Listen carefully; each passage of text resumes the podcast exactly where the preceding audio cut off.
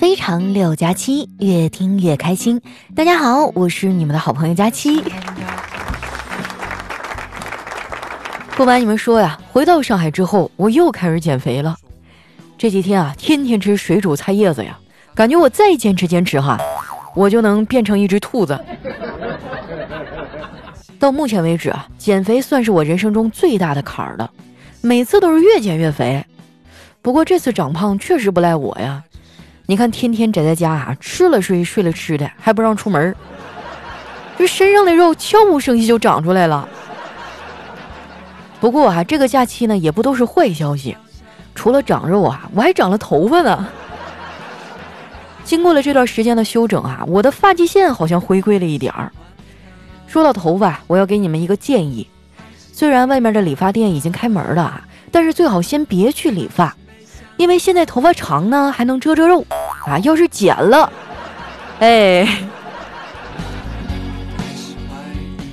这次减肥啊，我可不是光为了臭美，因为马上就要回单位上班了嘛。我要把我最好的精神状态啊投入到工作当中去。而且减肥啊，确实对身体有好处啊。曾经呢，有一项研究指出啊，说女性的腹部脂肪过多，出现游泳圈，这是一件非常可怕的事儿，很有可能啊带来生命危险。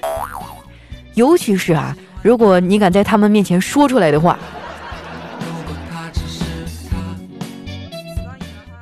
之前哈，网上流传一句话：“一白遮百丑，一胖毁所有。”最近啊，我就因为长相的原因总是很难受啊，甚至会感觉到自卑，因为别人说啊，长得好看的没有一个是好东西。说出来你们可能不信啊，我从小就长得很可爱，青春期的时候呢，颜值更是达到了顶峰。那个时候，我妈就教育我，她说：“闺女啊，长得好看也不见得是件好事儿。人的美貌啊，和任何一张牌一起出都是王炸，比如智商、情商、学历、能力和资本。但是如果单出的话，那绝对是输的最惨的。”我觉得我妈这话说的特别有道理。我们家这老太太呀，脑子的状态呢总是飘忽不定的，有时候吧像个哲学家。有时候呢，又跟普通老太太没有啥区别，就总是给我转发一些乱七八糟的养生文章。昨天啊，她也不知道从哪得到的消息啊，特意给我打个电话，要求我每天最少要吃三瓣大蒜，说这样呢可以减少被传染的几率。我当时就无奈了，我说妈，这都是谣言，没有啥科学依据。我妈说：“你看看你，我是你亲妈，我还能坑你咋的？”我觉得这说法靠谱，虽然吃大蒜不能预防病毒，但是能让别人跟你保持至少一米的距离呀。我跟你说啊，你爸现在啊都已经不跟我睡一个屋了。我被他给逗乐了。我说，那你也就是防防我爸，出去的话大家都戴口罩，除非啊你能用蒜泥泡个澡，要不然很难达到你要求的效果呀。我妈就生气地说。你这孩子怎么这么没正形呢？我这不也是为了你好吗？哎，说到口罩啊，我最近发现一个鉴别口罩真假的办法，超级管用。我就好奇的问：啥办法呀？我妈一脸得意啊，说：很简单，只需要两步。第一步，戴上口罩；第二步，脱下自己的臭袜子呀，放到鼻尖上，闻不着臭味的，那就是真品。后来我还当场试了一下啊。这个味儿虽然闻不着了啊，但是就有点辣眼睛。我发现啊，我不按套路出牌这点呢，就特别的随根儿。你们看，我妈已经很牛了，对吧？其实我爸的脑回路啊更加清奇。小的时候呢，有一次啊，我爸妈吵架，我妈因为没有我爸嗓门大呀，一直处于下风。最后呢，这场战争的结果啊，就是我妈摔门而去，搬回娘家了。我爸唉声叹气的过了一夜啊。早上起来看到我的时候，忽然眼睛一亮，一把还把我拽过去了，问我：“闺女啊，你想不想让妈妈回家呀？”我点了点头，然后我爸啊就把我拉到院子里，舀了一盆凉水啊，把我从头浇到脚。在我一脸懵逼不知所措的时候，他抱起了我啊，就往姥姥家里跑，一边跑啊还一边喊：“孩儿他妈，快出来呀，咱们家孩子跳井了！”现在老头年纪大了，都说老小孩老小孩的啊，我们家这也不例外。以前他总是不苟言笑啊，现在就像个小朋友一样，到处的求关爱呀，天天黏着我妈不说，还总抱怨啊，说老太太不够关心他。我妈要是说他啊，他就发朋友圈控诉，就搞得我姥姥那边亲戚啊全都知道了。我姥姥还打电话训了我妈一顿，啊，当时老头那个得意呀。我妈看他那样哈，一直就想找个机会好好的去表现一下。前几天呢，终于逮着一个机会。那天我爸晚上喝酒喝大了，趴在马桶边上啊，嚷嚷着口渴要喝水。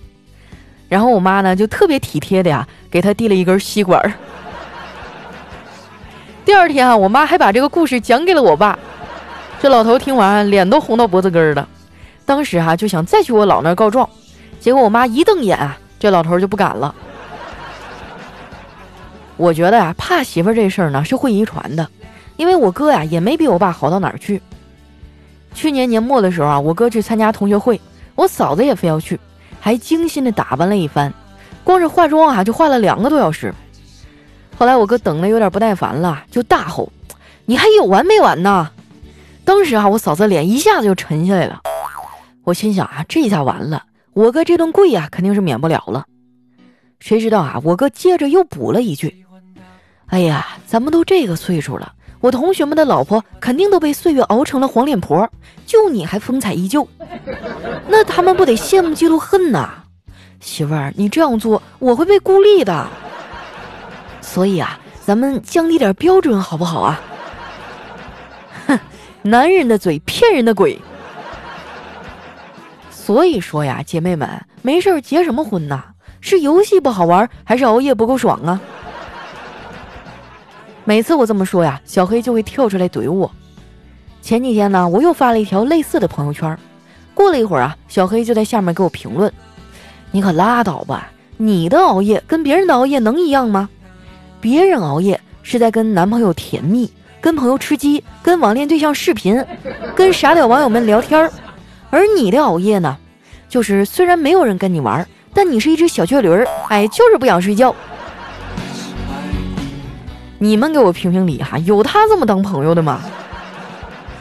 不过话说回来哈，有小黑这样的朋友也挺好的。做人呢就应该谦虚一点儿，多听听别人的意见，并且呢要认真的记下来，对你有意见的都有谁，然后呢把他们都给删了。后来没过多久啊，小黑就给我打电话了，哎，问我是不是生气了？为什么给我发信息是红色的感叹号呢？我当时心想啊，我何止是生气呀，我简直就要掏出我三十八米长的大砍刀砍你了。不过后来又一想啊，大家都在一个单位啊，平时抬头不见低头见的，况且他这个认错的态度还不错，我决定啊就翻篇了。我说对了，黑哥，你最近在干嘛呢？小黑说。在家待着呗，还能干啥？这都一个来月了，就昨天出门啊，剪了一个头。哎，说起这个啊，我就生气，真是见了鬼了啊！那个洗头妹啊，硬说我像她男朋友，还跟我吐槽啊，说最近那男的和她分手了。一边说啊，还一边流眼泪，一边流眼泪呢，一边给我洗头。水池子里的水都满了呀，那妹子啊，直接就把我的头给摁到水里了。我跟你讲哈，要不是我肺活量大哈。怕是都见不到今天的太阳了。我强忍住笑啊，对他说：“你一个大老爷们儿，怎么这么小心眼儿啊？那人家姑娘刚失恋，心情不好，你就体谅体谅她呗。女孩活着挺不容易的，这找对象就跟赌博一样，要是选错了，没准这辈子啊都毁了。”小黑说：“那就别结婚了呗，反正我觉得赌博这种东西真的不能沾。”前段时间还在上班的时候啊，有一天我通勤坐地铁，本来好好的，突然就肚子疼。我当时赌他是个屁，结果输的一塌糊涂啊。后来没办法，下一站我就下车了，就近找了一个厕所。我刚蹲下去啊，隔壁的哥们儿啊就问我用什么牌子的纸巾，这怎么味道闻着这么香呢？能不能给他看一下？我当时也没多想啊，就给他从底下递过去了。然后就没有然后了。我在那儿蹲了两个多小时啊！要不是扫地大妈进来打扫卫生哈，我应该已经瘫痪了。看着没啊？这个时候还是得靠劳动人民，像什么扫地大妈呀、快递小哥，关键时候是能救命的。真的呀，你们可不要小看那些搞卫生的人。经过我多年的观察，我发现电影院里的保洁大妈才是处于鄙视链顶端的存在呀。无论你是什么身份啊，有多少钱，电影结束以后啊，他都会站在这个影厅的门口对你说：“来，垃圾。”后来啊，我们俩又聊到啊，最近怎么打发时间？小黑就问我：“佳期啊，我最近都闹剧荒了，给我推荐点电视剧呗。”我说：“我最近在看老片子啊，我在看那个《水浒传》。”小黑说：“《水浒传》，看这个你不伤心呐？”我当时就有点懵了，我为啥会伤心呐？你看啊，大郎都有人提醒吃药，而你却没有。你说你身为一个大龄单身狗，心里一点逼数都没有吗？我说，哎，你还有脸说我？也不知道谁刚被女朋友给甩了，还为此搬了家。你告诉我，你为什么搬家？难道是因为那片房租便宜吗？小黑说：“我搬家是怕前女友纠缠我。上个礼拜一大早，他就来我家敲门。我当时刚睡醒啊，迷迷糊糊的，我还以为自己看错了呢。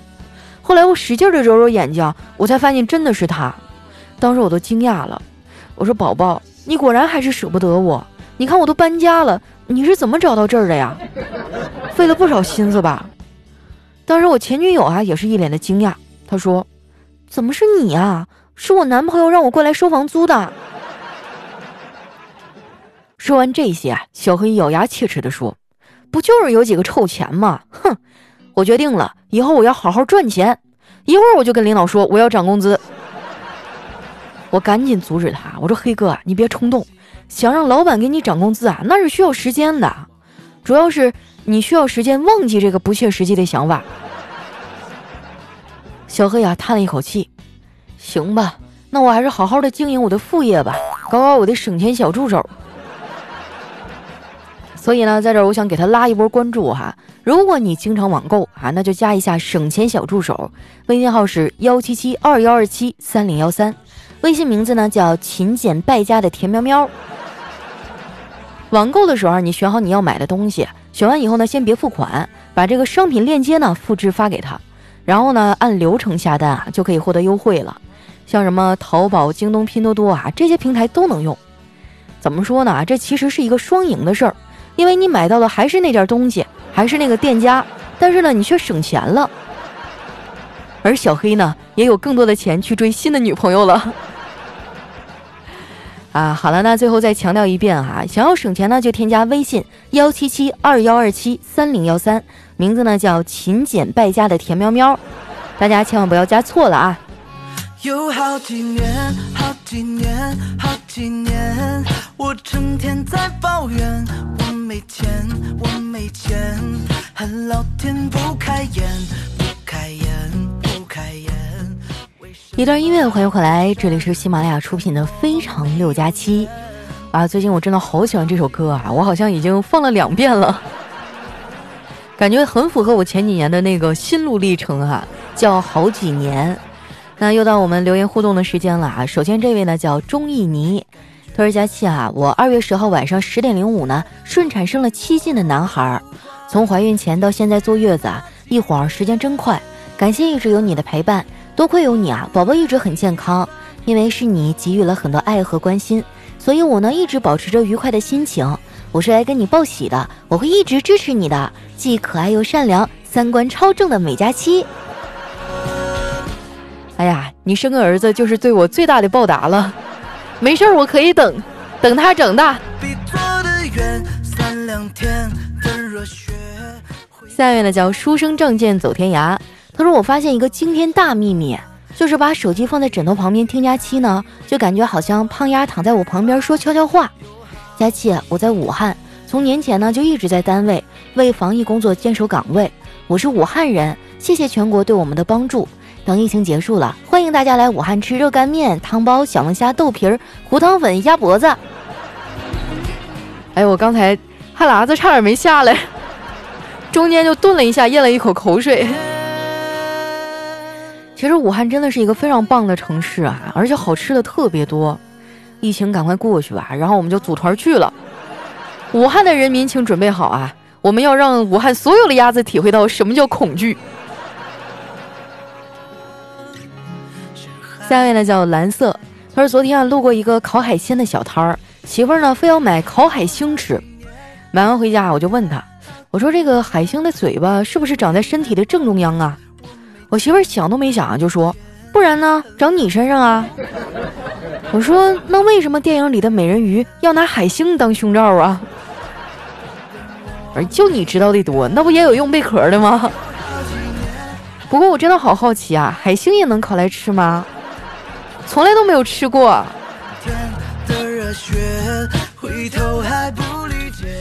下面呢叫在下不胖，他说孩子上网课啊，他爸过来检查作业，就惊讶的说：“二十米的铅笔，五米的钥匙，两厘米的门，臭小子，你信不信我抽出我四十米的大长刀啊？”哎呀，这孩儿他爸也是个暴脾气啊，我估计再不开学啊，全中国的家长都要疯了。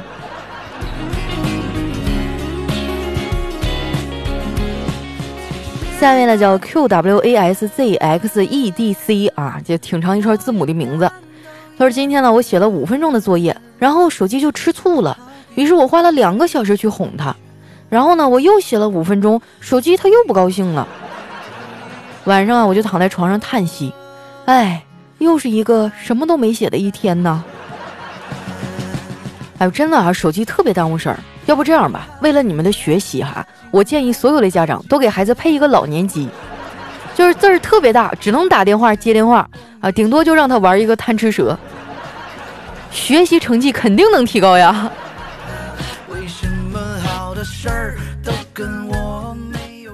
下一位呢叫特爱佳期，他说哥们儿结婚啊，让我陪着买家具啊，我就非要让他买那个高端上档次的大沙发，哥们儿嫌贵呀，好说歹说也不同意。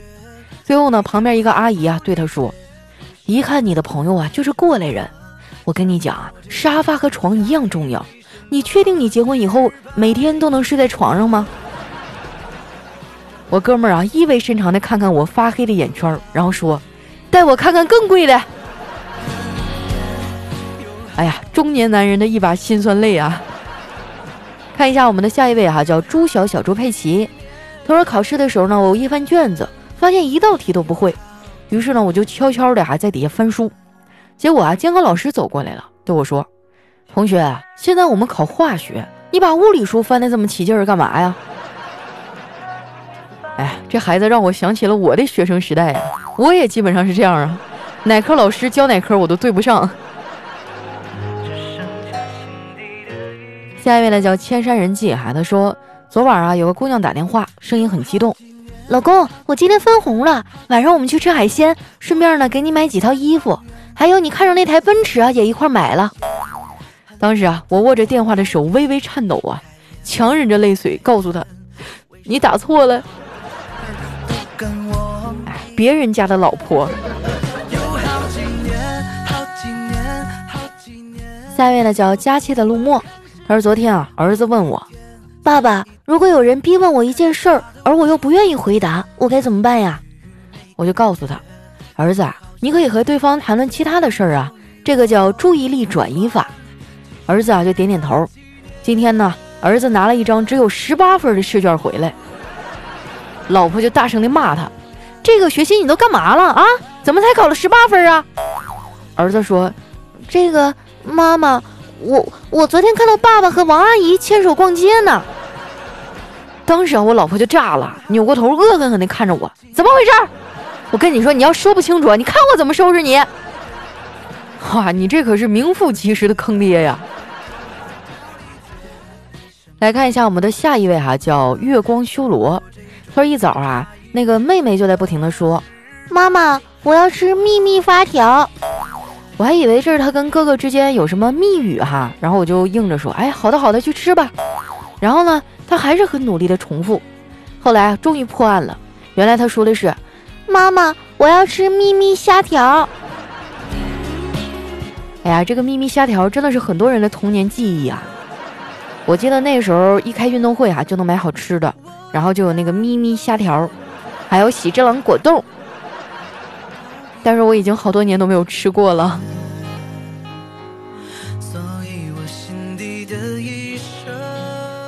下一位呢叫平平淡淡九四五，他说一个男子啊去理发店弄发型，看着身后理发师娴熟的手法，本来呢想搭讪一下，哎，就说道：“美女，你这个手法不错呀，这么娴熟，你一定是美容美发专业毕业的吧？”这理发师啊挽起袖子说：“俺是学园艺的。”哎，真的好像很多人当年的专业和自己现在的工作都不对口啊。比如说像我，你看我现在算是互联网公司吧，然后我的专业是法律。哎，我想问一下大家哈，你们都是学什么专业的？那你现在又从事什么样的工作呢？下一位呢叫一语清宁，他说有一个人啊在等公交车的时候坐着睡觉，腿麻了，只好一瘸一拐的上车。旁边一个小同学啊就说：“叔叔，你腿脚不好，你坐这里吧。”他一下就感动的说不出话呀，哽咽着坐下了。然后同学就问他：“叔叔，你是怎么受的伤啊？”他一愣啊，就哑口无言。然后这同学说：“叔叔真可怜，还不能说话。”于是呢，他下车的时候啊，就用简单的手语向那个男孩表示了感谢，然后一瘸一拐的下了车，真是人生如戏啊。其实这种情况我也遇到过几次啊，主要就是因为我比较胖嘛，所以经常就会在地铁上被人让座。但是我不愿意伤了这些好心人的心啊，让他们的好意落空，所以我就一屁股坐下了。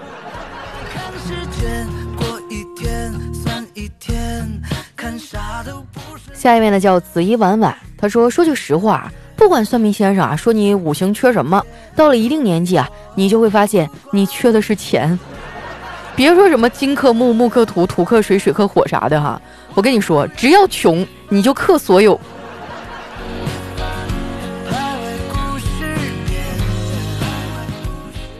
下一位呢，叫灰化肥，灰花会花臭，怎么又是你？你怎么还不改名儿？来，这位朋友说哈，昨晚呢，我在专心的看电视，老爸拿起了我的手机啊，说要偷看我的隐私，然后发现有密码。我就坦荡的回答说：“密码是我的生日。”只见老爸沉思了一会儿啊，然后默默地放下手机走了。啊，你让我想起一个事儿哈，我有一哥们儿，有一次他老婆出差，给他留一张银行卡，然后说密码是他们俩第一次约会的日期。后来那几天我那哥们儿过得老惨了，成天在我这儿蹭吃蹭喝，也不敢给他媳妇儿打电话问到底是哪天。下一位呢叫特爱佳期御姐音，他说：“佳期啊，别总嫌弃自己胖了。我给你讲个故事哈，说是有一天呢，这个孙悟空就问白龙马：‘小白龙，俺老孙问你，刚才妖怪来了，你不保护师傅，也不保护行李，为什么单单保护八戒？是何道理啊？’白龙马就叹气：‘大师兄，我是怕二师兄受伤啊。’孙悟空当时就怒了：‘你就不怕师傅受伤吗？’白龙马说。”师傅受伤，我能驮得动他；可是二师兄受伤，我驮不动啊！你看看，这胖还是有好处的。哦，我终于知道为什么每次坐车，他们都让我坐在副驾驶上了。